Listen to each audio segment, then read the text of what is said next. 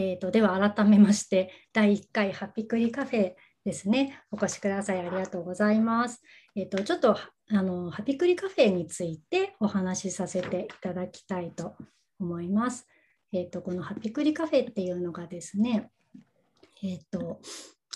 ハッピークリエイターあのハッピクリっていうのはハッピークリエイターの略になっておりまして、まあ、そこに幸せそこにある幸せに気づける感性を養いまあ、それがどんなに小さな幸せであってもそれを種として育って分かち合える実りをもたらせる人ということとあとまあ与えてもらう幸せから自分にとって本当の幸せを自分で作り出していける人ということでそういう人になりましょうよ なりましょうよとか、まあ、一あのみんなで目指しましょうっていうことでハッピクリカフェというのを、えー、始めました。えっ、ー、とですね。え、ー、とまあの主催しているのが、えっ、ー、とまあ、私、奥山理恵子と申します。でえ、ー、とこの12年ちょっと前からこのハピクリのコンセプトで活動をしだしています。であの8年前からはあの、まあ、プラスの感情もマイナスの感情も大切にしてこう感情を掘り下げていくことでそこから幸せを自分でクリエイトしていくっていうその、まあ、技術をですねセッションなんかでお伝えしています。であの1回目の今日はですねあの絵本が、まあ、親子の時間とかひいてはま人生に至るまでですねどれだけこう役に立つのかというかどれだけ価値があるものなのかっていうことをあの絵本講師の渡辺さやかさんにお聞きしたいと思います。はい、じゃあ、えっと、まずさやかさんの自己紹介からあのお願いしてもよろしいでしょうか？はい、ありがとうございます。はい、今日は皆さんご参加いただきありがとうございます。あと、りえこさん、なんかね、この第1回っていうすごく大切な あの会に呼んでいただいてありがとうございます。お願いします。ちょっと私、あのパワーポイントに一応自己紹介まとめてあるので、ちょっとお見せしながらお話しさせていただきます。あの、一応ここに書いてある絵本未来っていうね、愛称なんで活動している絵本未来創造機構っていう財団法人がありまして、でそちらの認定講師として E 級絵本講師という名前で、え活動をしております。すべての人が、えー、輝くために絵本を通して豊かな未来を創造するということを理念に活動しております。で、えっ、ー、と、まあ、新生活では、えー、子供が2人いまして、えー、小学2年生の娘と、えー、小学5年生の息子がおります。で、まあ、娘の方はね、割としっかり者の子なんですけど、お兄ちゃんの方が発達がすごいゆっくりというか、まあ、すごい凸凹ですごい、あの、できること、人並み以上にね、できることもも少しはあるんですけど、あの、勉強とか運動とか、えー、まあ、体の動く、動きとか、うん、あのそういうのが全然こうちょっとできないっていうような感じ読み書き計算とかもまあ3学年ぐらいちょっと遅れてるかなっていう感じの雰囲気の子で、まあ、支援級に今在籍をしています。で今ちょっとひょんなご縁で、えーと テレビに出演させていただいたりとかもしています。で、えっ、ー、と、私はですね、絵本、まあ、絵本を通して、えー、子育てとか人生のあらゆるお悩みを解決したりとかっていう風な、まあ、絵本とコーチングを組み合わせたような活動をしています。絵本、まあ、読む人なのっていうふうに聞かれるんですけど、絵本を読むっていうのは、えっ、ー、と、メインの活動ではなくて、まあ、あの小学校のボランティアとか普通にやってるんですけど、あの仕事としては絵本を読むということではなくてあのお母さんとかお父さん向けに、えー、子育てのことをお伝えするみたいなそんな感じの仕事になっています。でちょっと息子の変化とあの息子の変化がきっかけで私ちょっと講師になったのであのちょっと詳しくお伝えしたいなと思います。でちょっとやっぱり発達があの遅かったので子供あのが5歳の時に死にたいとか自分が嫌いっていうぐらい、まあ、あのちょっと落ち込んでいたんですね。私もこう全くそのあの親親なんだいい親 になるための勉強っていうのを全然してこなくって自分の、まあ、生まれ育った、え経験から普通普通にというか、あの特に言葉がけとかも気にすることなく、まあ、育ててたんですね。でそしたら、あのまあ、死にたいとか自分が嫌いっていうほどに追い詰めてしまういつの間にか追い詰めてしまっていてで自分ももうこんな一生懸命やってるのにどうして報われないのかなみたいな感じでもう本当に逃げ出したいみたいなのが、まあ、長男が5歳ぐらいまでずっと続いていたんですね。でそんな中でまあまあ、発達支援センターに行ってみたりですとか、まあ、療育、運動療法とか栄養療法とか、まあ、ペアレントトレーニングっていうね、関わり方を学んだりとかっていうふうにいろんなあのことを学んで、まあ、実践してきたつもりだったんですけど、やはりちょっとこだわりが人一倍強い子だったので、お互いこう、もうせあの行き詰まってしまって、どうにもこうにもならないみたいな、そんな時に、まあ、絵本講座に出会いました。で、まあ、とにかく絵本読んでみたらいいよっていうふうに言われて、うーん、何がいいんだろうって思いつつも、まあ、あのー、たくさん読むといいよっていうふうに言われたので、まあ、たくさんといってもね、1日10冊ぐらいですかね。あのー私が伝えてる読み方の一つに早く読むっていうのがあるんですね。でその早く読むことで、まあ、いろんな効果があったりいろんな理由があるんですけど、えっと、その早く読むとちっちゃい子用の絵本って結構短一冊読むのにねそんなに長くかからないじゃないですか短いので、えー、結構10冊だと10分ぐらいでねさーって読めたりとかするのでそんなに大変じゃなくできるなみたいな感じで、まあ、3週間ぐらい続けていた頃にあれそういえばなんかイライラしてないなっていう感じで変化を感じ始めたというような感じでした。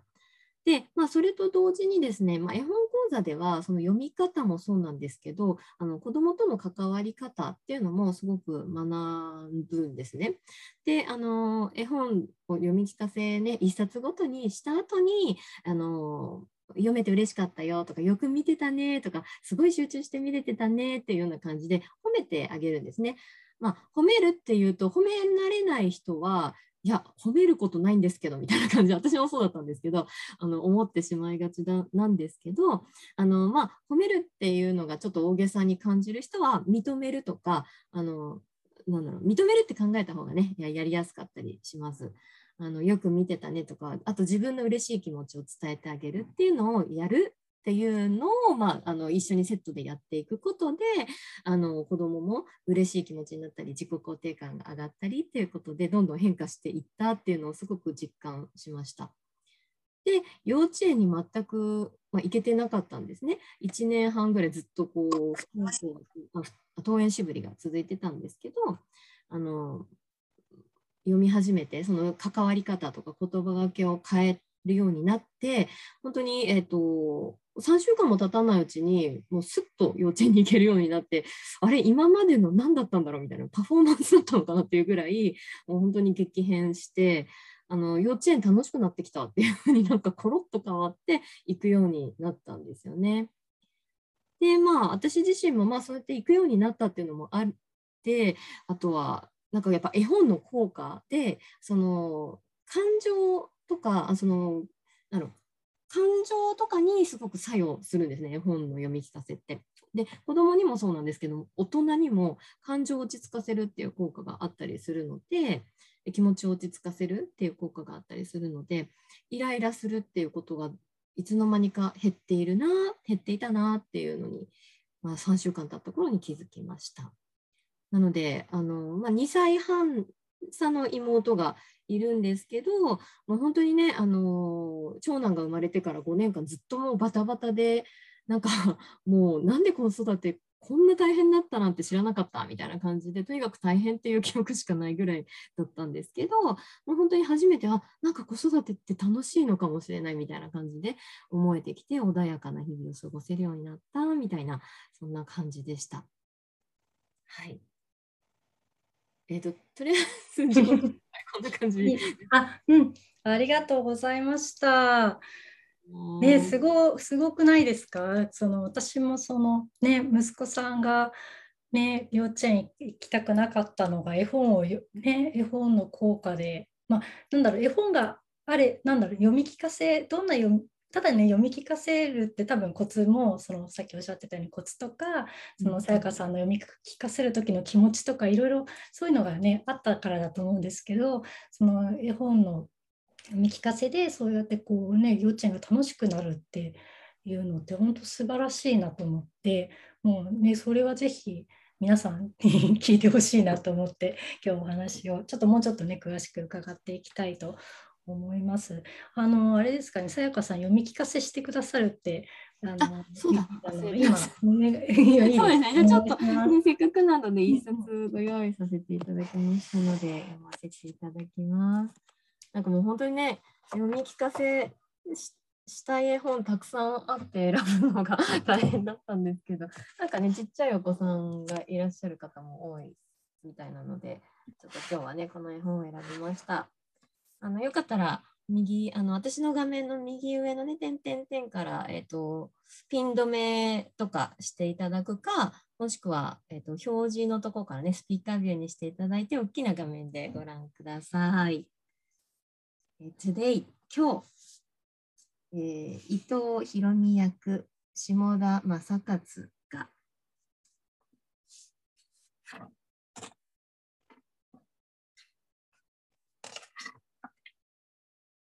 ニュージーランドの子育て支援施設に施設に伝わるしおり。今日、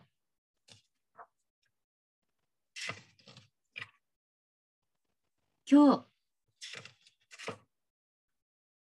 私はお皿を洗わなかった。ベッドはぐちゃぐちゃ。つけといたおむつはだんだん臭くなってきた。昨日こぼした食べかすが床の上から私を見ている。窓ガラスは汚れすぎてアートみたい。雨が降るまでこのままだと思う。人に見られたらなんて言われるか。ひどいねとか、だらしないとか、今日一日何をしていたの？とか。私はこの子が眠るまでおっぱいをやっていた。私はこの子が泣き止むまでずっと抱っこしていた。私はこの子とかくれんぼした。私はこの子のためにおもちゃを鳴らした。それはキュッとなった。私はブランコをゆすり歌を歌った。私はこの子にしていいことと悪いことを教えた。本当に一体一日何をしてたのかな？大したことはしなかったね。多分それは本当。でもこう考えればいいんじゃない？今日一日私は澄んだ目をした髪のふわふわなこの子のためにすごく大切なことをしていたんだって。そしてもしそっちの方が本当なら私はちゃんとやったわけだ。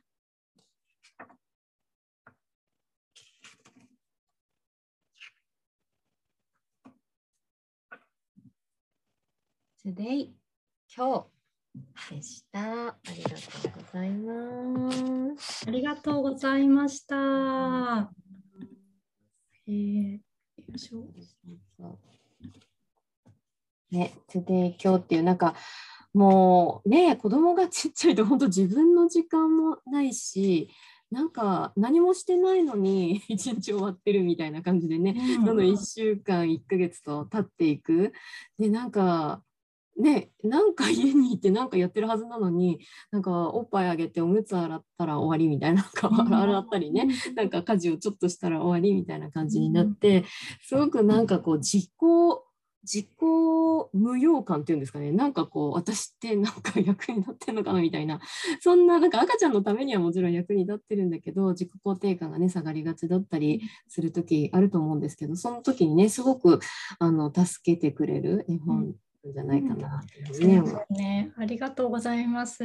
私もこれあの知ってるというか何かこうシェアされてる方とかで SNS で見たことがあって、すごい素敵だなと思って泣きそうになってたんですけど、ね、今日誰かに教えてもらったので ちょっとあのよかったです。なんかやっぱり、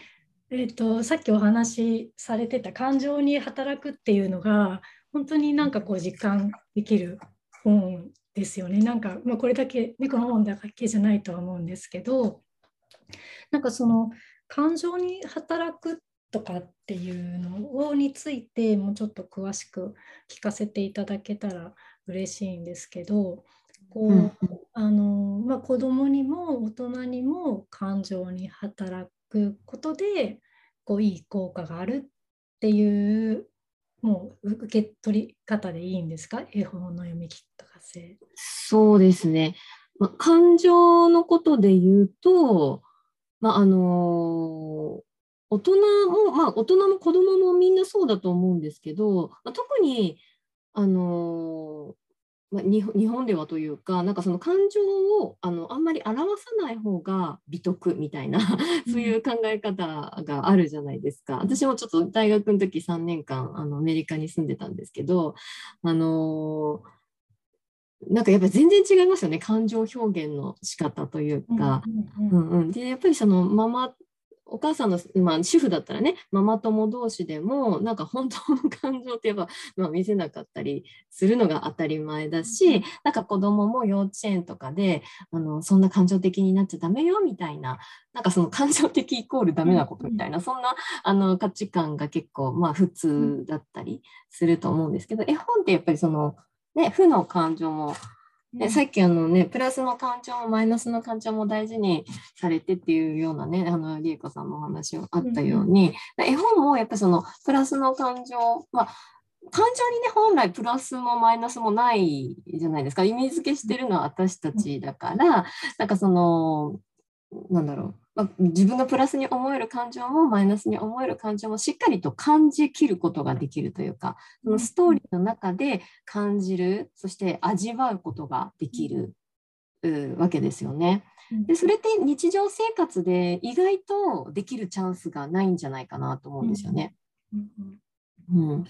なのでで、その感情をあの感情って私たちのにあのなんだろうその私たちがどういう人かっていうのを教えてくれるじゃないですか。うんうん。そそのサインですよね。うん、そうだからその感情がわからないと自分のことわからないですよね。うん、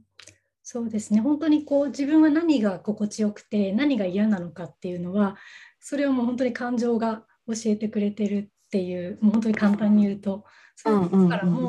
う、ね、自分ってどういう人間なのかっていうところがね本当にありますよね。うん、うん、そうですね。感情やっぱりそう私もそのセッションとかしてるとやっぱり感情をうんと、まあ、そうですね。こう、まあ、抑圧とまでは言わなくてもやっぱりこう出さないように出さないように、こんなことで怒っちゃダメだとか、ね、悲しいけどあのきっとこういうことでこうだったんだからってこう自分で言い聞かせて悲しめなかったり怒れなかったり、まあ、怒りを出せなかったり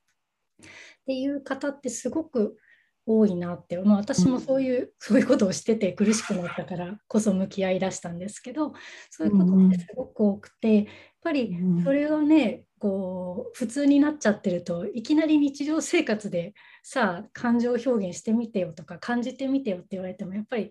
難しいですよね。でもやっぱりそうやって絵本の世界であれば感じられるっていうところが、やっぱりねあの絵本の素晴らしいところなんですね。うん、そうですね。なんかあの絵本でぼーっと聞くじゃないですか。うんうん、なんか考えないですよね。まあなんかなんかなんか子供のものとか簡単なものみたいな、そういう印象があ,、あるし絵があるからなんか一生懸命聞かなくてもなんとなく理解ができるから、なんかこう身構えないで聞くんですよね。だからその分なんつうんですかねなんかその、まあ、言語まあね左脳が言語的な部分とか論理的思考を司るって言われてて右脳がまあ感情とか感覚とかイメージを司るっていうふうに言われてるんですけどなのでその左脳をちょっとこう休ませてぼーっと聞いているんですよね。だから、その空いた分、なんかこう感情を感じやすいというか、まあ、感情というか、まあ、五感からいろんな刺激が入ってきやすくなるんですよね。うん、だから、そのもう思考しないで、えっ、ー、と、聞けるから、すごい感受性というか、なんかもう開いてるんですよね。五感がこう開いた状態に戻れるというか。なるほど。そう、そうそのね、開開いてるっていいですね、うん、その表現。そのなんだろう、やっぱこう、いろいろ考えて考えてこう硬くなって閉じちゃってることが多いですよね、うん、きっとね、うん、特に大人はそうですよね。うん、そこがこう絵本のおかげでこうリラックスというか、まあね絵の絵と絵であまり考えずにこう開けるっていう開いてる状態でこう感情を味わったりできるっていうのって素晴らしいですよね。そうですね。本当だからあのむしろね子供の方はスーッとなんかもう五感が大人よりも開いてるから、うんうん、スーッと入ってまあ感情もね普通にこう味は大人よりずっと味わえるんですけど大人の方がなんかむしろこの感情を素直に感じて味わう時間。自分はどうしてその感情をなんかそのあ自分ってこういう感情を感じるんだなみたいなことに気づいたりとか、うん、えこの感情何なの？みたいな感じでこう新たな気づきにつながったりとか、うん、っていうことが起きてくるんですよね。うん。そうですね、きっとね同じ本を読んでも、ね、人それぞれ感じ方って違うでしょうからやっぱりその人にとって感じる、ね、こう大切大切というか感じることでいろいろ、ね、その人の中での気づきとかっていうのがね促されていくだろうなって思うとねすごいそう,、ね、そうなんですよ。であの、ね、同じ絵本だったとしてもその人のその今の状態で受け取るものが全然違ったりするんですよね。うん。私たちってその頭の中で1日何回だっけ？4万から6万回とか思考しているっていうふうに、こうあのあの無意識で思考しているっていうふうに言われてますけど、うんねうん、なんかそのなんだろう思考がそのあやっぱり絵本の絵を見ながら話を聞きながら思考しながら聞いてるんですよね。だからその時の状態がすごい現れてくるものなんですよね。うんなので絵本の反応する言葉がいつも違うみたいな。あれ？こう そうそうだから同じ絵本でも毎回違う楽しみ方ができるみたいな。えー、さやかさん、まあ、長いじゃないですかその絵本を読み聞かせをしっかりやりだしてから、はい、結構違いますか、じゃあその今までのそうですね。なんかその絵本にもよりますけど違うことも多いですね。うん、あとやっぱ受講者さんの反応とか見ても、うん、なんか本当同じ本読んでも受け取ることって人それぞれ全然違うんだなっていうのがすごいありますね。えー、そうなんですね。ありがとうございます。うん、えっとね大人にとっての効果っていうとやっぱりそういう感情をそのそのちょっと休ませて感情を味わうとかそういうところが大きいですか？そうですね。あと、ちょっと 書き出したのがあるんで、ちょっと表示しますね。うんうん、えー、っと、大人、なんか書き出したらいっぱいになっちゃったんですけど、なんかもうここでね、ちょっと説明しきれないぐらいいっぱいあるんですけど、うん、あの、ね、悩みから解放されるっていうのはあの一度に一つの感情しかあの感じられないじゃないですか私たちって。うんいや、そんなことはないですっていう人ももしかしたらいるかもしれないんですけど、その場合はその2つの感情をこう高速で入れ替えているだけだと思うんですよね。で本当私たちって1つしか感じられないから、例えばすごいこう、なんだろう、誰か、ま、まあ、例えば身近な人がすごいなんかこう病気になっちゃってすごい悩んでるみたいな状態だったとしても、こう絵本を楽しんでる間だけはそこから、その感情からちょっと一旦抜け出すことができるわけですよね。だから悩みから解放される時間になるっていうことだったりしますよね。あと子供も親もこういろんな物語があるから一緒に楽しめる時間にもなったりとか、そうあとさっき言ったようにね、ぼーっと聞くから思考しなかったり、あとはその感情を知ることで自分っていう人間を知ったりとか、自分を知ることにつながりますよね。で、あとは、なんかこう一緒に読んでるんだけど自分の中の世界で感じてるみたいな感じでなんか一緒なんだけど一人みたいなそういう時間にもなるからお母さんのなんかこう一緒になんか読んでるんだけど一人時間が持てる持ててるような感じになるのがすごいなんか子育て真っ最中のお母さんにとってはなんかいい時間っていうようなね感じになるんじゃないかなと思います。あとまあたくさんありますね。これをですね全部説明してもらうと終わる終わるのでここで、ね、ちょっとこれ後でまとめたのをよかったら、あのシェアしてもらえる？そうですね。はい。わかりました。ありがとうございます。ね、これだけだと意味がわかんないかもしれない。でそうで多分聞きたい人が多いかなと思うのは、うんうん、そのさっき早く読むのがコツでっていうことをお話ししてくださったんですけど、うんうんうん、なんかこう読み聞かせまあ、読み聞かせはね皆さんされていると思うんですけどより効果的な読み聞かせのコツを教えていただけたらなと思うんですけど。コツはですねえー、っと読み方のコツざっくり言うとこんな感じなんですけど、うん、あたくさんあるんですけど特に重要な3つっていうのがこの、えっと、123になるんですね。1が早く読む早く読むとか、まあ、普通のこのぐらいの会話のスピードで読むって感じですね。で2番目が声色を変えない。うんで3番目が終わった後褒める認める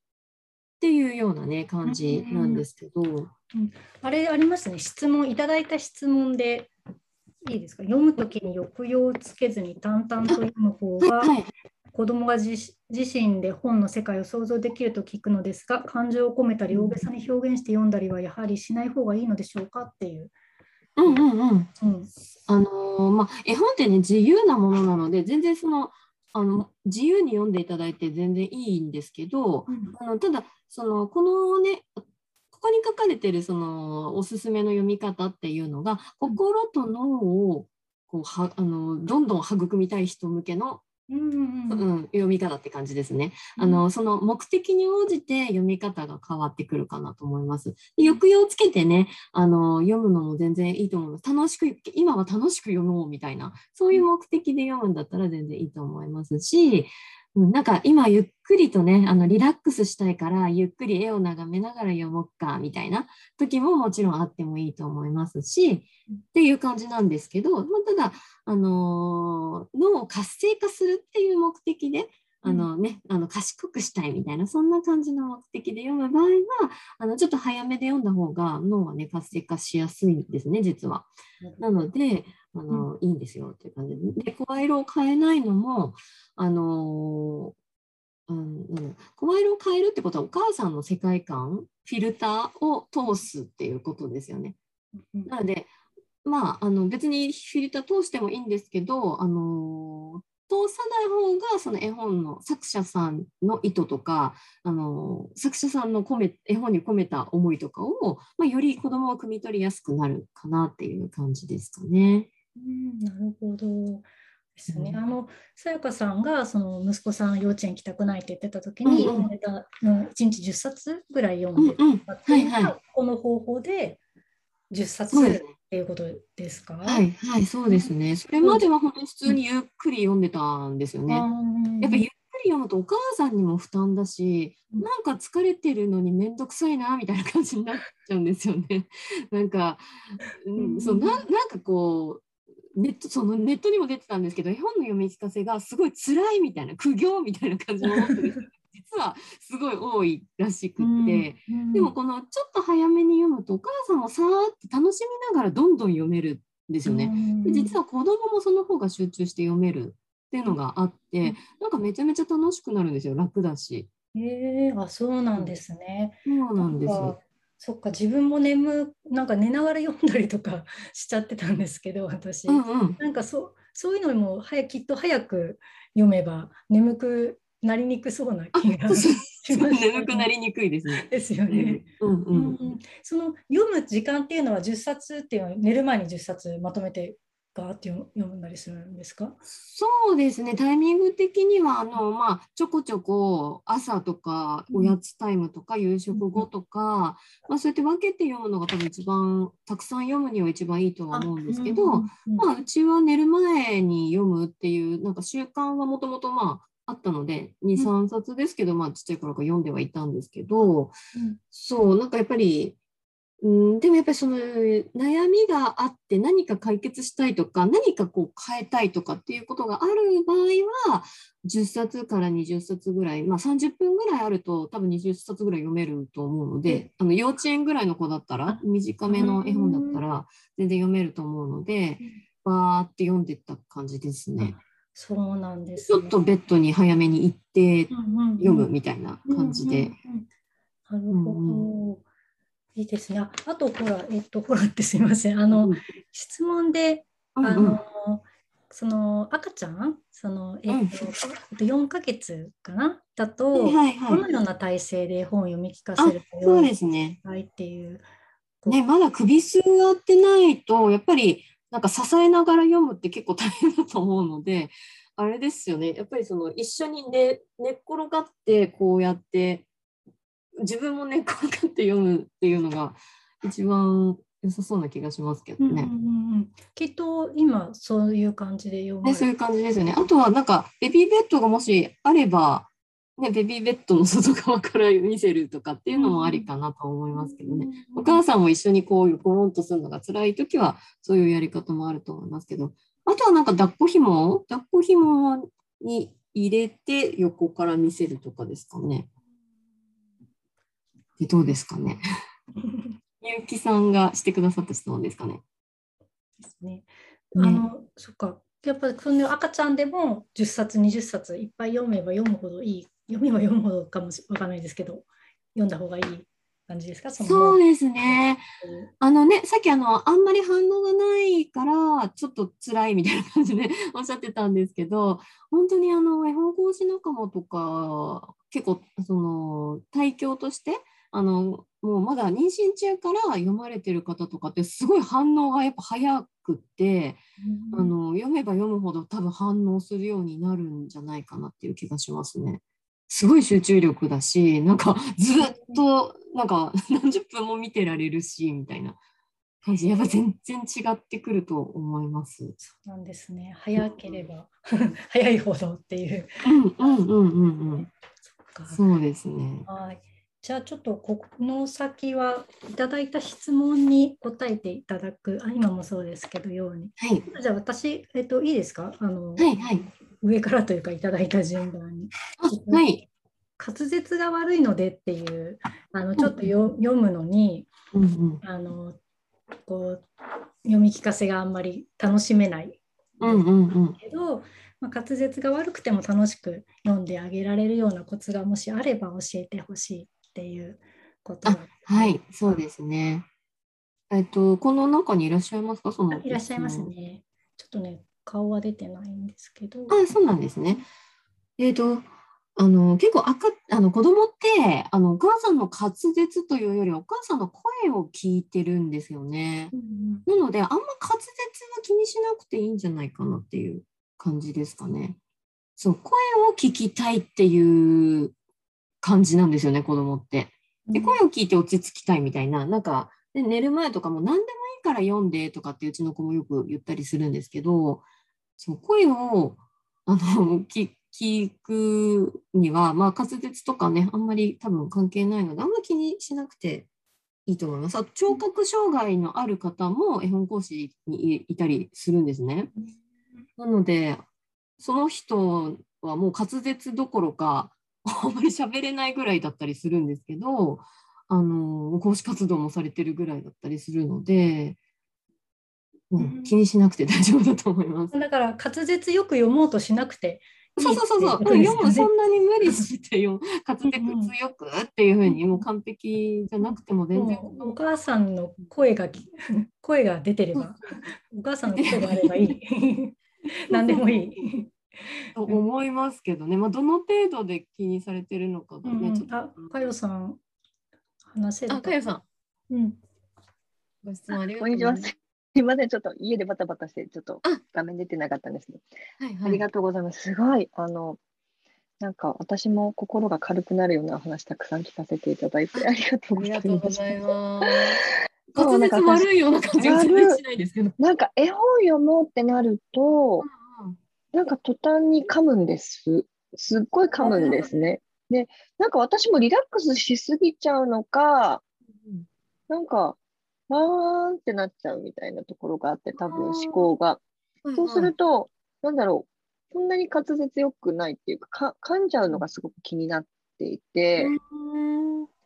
読んでるうちになんか、ね、なんで噛んじゃうんだろうってそっちに気がいっちゃって、あ、そうなんですね。そうなんです。だから今ちょっと、お子さんはなんか言ったりしますか？ママ今噛んだよねって言います。そうなんですね。でも最近絵本じゃなくてもものすごいなんかかうんうん。か噛んでなんか言葉が言えない時があって、うん。の脳が大丈夫かなって思うんですけど、なんか結構うんうんあの、うん、普通に喋る分には大丈夫なんですけど、書いてあるものを読もうって思うと結構うん。噛みがちっていうか、ああ、あれ、あの文字は普通に読めてはいる感じなんですよね普。通に読めてはいます。うん声に出そうとすると噛んじゃうみたいな。そうなん、多分ね、早いんですよ。私、読む方、読むスピードが速くて、口に出るのが遅いっていうか、そういう感覚が常にあってあ、その頭で読んで、読み、目で見てこう読み進めてるスピードと口が合わないみたいなところがちょっとあ、るあ、なる。のかもしれなくて。じゃあ、ちょっとなんかスローダウンして読んでもいいんじゃないですか、そうですよね。うんうん。多分思考の癖だと思います。うん、でも、あの、はいはい声、声を聞いてるっていうので、あ、それでいいんだな。じゃあ、ママ噛むからねって言って読もうかなと思いました。うん。あなんか逆に言わない方がいいかもしれない。そうするとなんか噛むっていうイメージができちゃうから、脳脳に。そうそう、だから それ余計噛む、噛んじゃいそうになるから、もう、もう、あえてその、それを忘れるぐらいでいいんじゃないですかね。気にしないみたいな。気にしない。うん何も言わずに、お母さんが気にしなければ多分子供も気にしないと思うんですよね。わかりました。うんだから、声を聞かせてあげるわぐらいな感じで。うんうんはい。気楽に、気楽にやります。うんありがとうございはます。はい。ありがとうございます。はい、じゃあちょっと次に行かせてもらいます。えっ、と本を読んでいるときに子どもたちに話を遮られることでイラッとすることがあります。私は先に進みたい。でも子どもたちがそのページの何かに興味を持っているのは確かで、だから先に進むより興味興味を探りたい。でもマイページ止められるとイラだったのがイライラになり、ということで子どもたちがツッコミを入れてくるときの上手な対処法があったら教えてくださいっていうことです、ね。はいはい。あ、えっと、でね、香織さん、香織さん、あ、どうか聞こえてはいるかなとは思うんですけど、ちょっとお話は難しいかもしれないね。はい、えっと、子供たちがツッコミを入れてくる。そうで すね、あり、ありあり、あるあるですよね。あのーまあ、子供をね、あの、受け止めるっていうのは、やっぱり一番すごく大事にして、しながら読み聞かせをする、してほしいっていうのが、まあ、私たちの機構でお伝えしてくれることなんですね。なので、基本的には、なんかこう、子供の方から言われたことは、あなんか、そうだねとか、あそのとこ気づいたんだねとか、いい視点だねとか、なんか、まあ、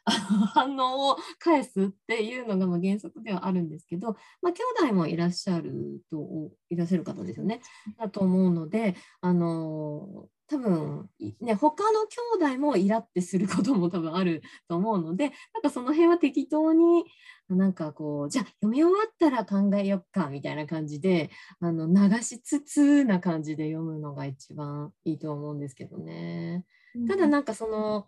うん、兄弟みんなでそこにこう集中してるとかだったら、まあ、そっちを優先してあのじっくり見させてあげてもいいのかなとは思いますけどね。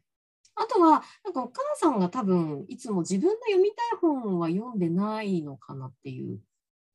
どうなんですかねちょっとわかんないですけど、なんかそれはそれで子どもたちのために、まあ、合わせて読んであげて、まあ、じゃあ次お母さん読みたいのよよ読ませてよみたいな感じでなんか順番こで自分が読みたいのもちょっと十分楽しませてもらえばなんかそこまでストレスたまらないかなと思うんですけどなんか一度にね全部を満たそうとすると多分なんかできないってなっちゃうと思うんですよね。だからもうこの時間はじゃあ子どもたちの興味に合わせる次の絵本は私が好きなように読むみたいな感じでなんか分けて考えたらいいのかなと思いますけどね。うんうん、ありがとうございます。そうですね。これでもあるあるですよね。きっとね、遮なんかこうね、思ったように読めないとか、遮られるとか。兄弟間でね、やっぱイライラしたりとかもよくあるある。ね、そう。ね、上の子は読んでほしいけど、下の子が邪魔するとかそうそうそう、これなーに、あれなーにみたいな。ありますよね。うんうん、そうですね。うん、なんかこう完璧にこうね読まなくても全然いいってことですよね。完璧に。というか、あの早くなんかですね、もう流す力も必要だったりしますよね。うんね、ありがとうございます。じゃあ、えっ、ー、と、次は、男女のお子さんがいるさやかさんは絵本選びはどうしていますか？またお子さんによって好みの本やタイプは変わりますか？っていうご質問。そうですね、はい、ありがとうございます。あかねさんのご質問ですよね。うん、で、そうやっぱりあのここもやっぱり同じで、あの男女問わず多分一人一人違うんですよね。その絵本の好みが、うん、でお母さんも違うし子供も一人一人違うからあの多分全員に合わせて読むって多分無理なんですよね。なので本当に一人ずつじゃあ一人一冊ずつ読もうねみたいな感じであの次は何々ちゃんね次は何々くんね次はお母さんねみたいな感じであの、まあ、順番こで読んでいけばいいのかなと。うんうんうんそうですよね。一冊じゃないですもんね。十冊ですもんね。毎日十冊なので、いろんな本が読めますね。そうそう。だからうちは一人、まあ時間があるときはね、一人三冊ねみたいな感じでやってたり、時間ないときは一人一冊ずつだよみたいな感じでやってますかね。なるほど。基本的にはやっぱ一人一人っていう感じですね。親的にはなんかもう兄弟みんなまとめてよよ読みましょうってしたいんですけど、うん、やっぱりちょっとどうしても難しいので。うんうん。うん、なるほど。それはなんかなかった視点ですね私は。なんだろう。ね、一冊、一緒に読むもう読む時はみんな一緒みたいな感じで、一人一人に対して読むっていう感覚はなかったのでそうですね、ね、でもそういうそうやって順番にって言ったらいいですね。そうそう。あと、まあ、ちっちゃい頃はねそうやって、まあ、まとめて読んだりもできるんですけど小学生になったりとかね中学生高校生になると本当にやっぱ好みもはっきりしてくるし、うん、それを別に私は読みたくないみたいな 感じにもなってきたりするので、うん、本当にだからもう絵本を読む時間すらも区切って読んでますね今私は。うんうん、そうすることの方が満足度がめちゃくちゃ高くなるので一人一人の。なので結局はあの効率的だったりしますね。うん、うん、私のためだけにお母さんを読んでくれたみたいな、うん、すごいあの特別感がありますね、うん、そうですね。兄弟がいるとね、やっぱりそういう時間、ね数分でもすごく大事ですよね。うん。ですね。ありがとうございます。はい、ちょっとじゃあその本の選び方というか、うんうん、質問で家に本がたくさんあります。0歳から読んでいるのえっと、この方はね、3歳の子のママで、うんうん、0歳から読んでるものもあるので、そろそろ分別して必要な本を残したいと思っています。おすすめの選別方法があれば教えていただきたいです。うん、えー、っとでもね、娘に聞くと全部いると言います。親が勝手に選別していいのかと思いますが、娘と一緒に決められたら嬉しいですっていうこと。3歳から4歳になるのかなもう、うん、それそうですね。うん。あの、まあ、娘さんのご希望にね、添えたら一番いいと思いますけどね。なんかやっぱりその子にとっての旬っていうのも、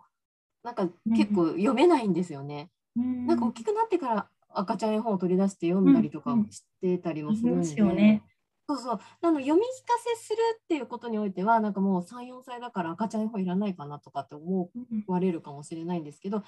今度これからは自分で読んだりとかするのに赤ちゃん絵本ってすごい使えるんですよね。うん、自分で読む練習で結構赤ちゃん絵本はずっと使えるので、うん、なんかもうちょっと取っといてもいいんじゃないかなそうですね。その年少さんだからねまだあのこれから自分で読む読み出しますもんね。そう。そうもう小学校ね、もう10歳とかだったらまあうーんって思いますけどでも意外と10歳でもなんかなんかそのちょっとした隙間に読む時って赤ちゃん絵本が便利なんですよ。ちょっと気分転換になるし短いから朝ちょっと読むのにもいいし、うん私もちょうど3歳ぐらいの時に引っ越したんですよね。それでバーって赤ちゃん絵本捨てちゃって、でその後絵本講師になったからめちゃめちゃ後悔して買い直したのとかもたくさんあるので、へえなんかぜひ取っといてほしいなと思って。そうですね。あとなんかうちはぬいぐるみに読み聞かせたりしてるんですよ。すごく簡単な赤ちゃん絵本。なので、うんなんかどうできるかは本当その子次第と。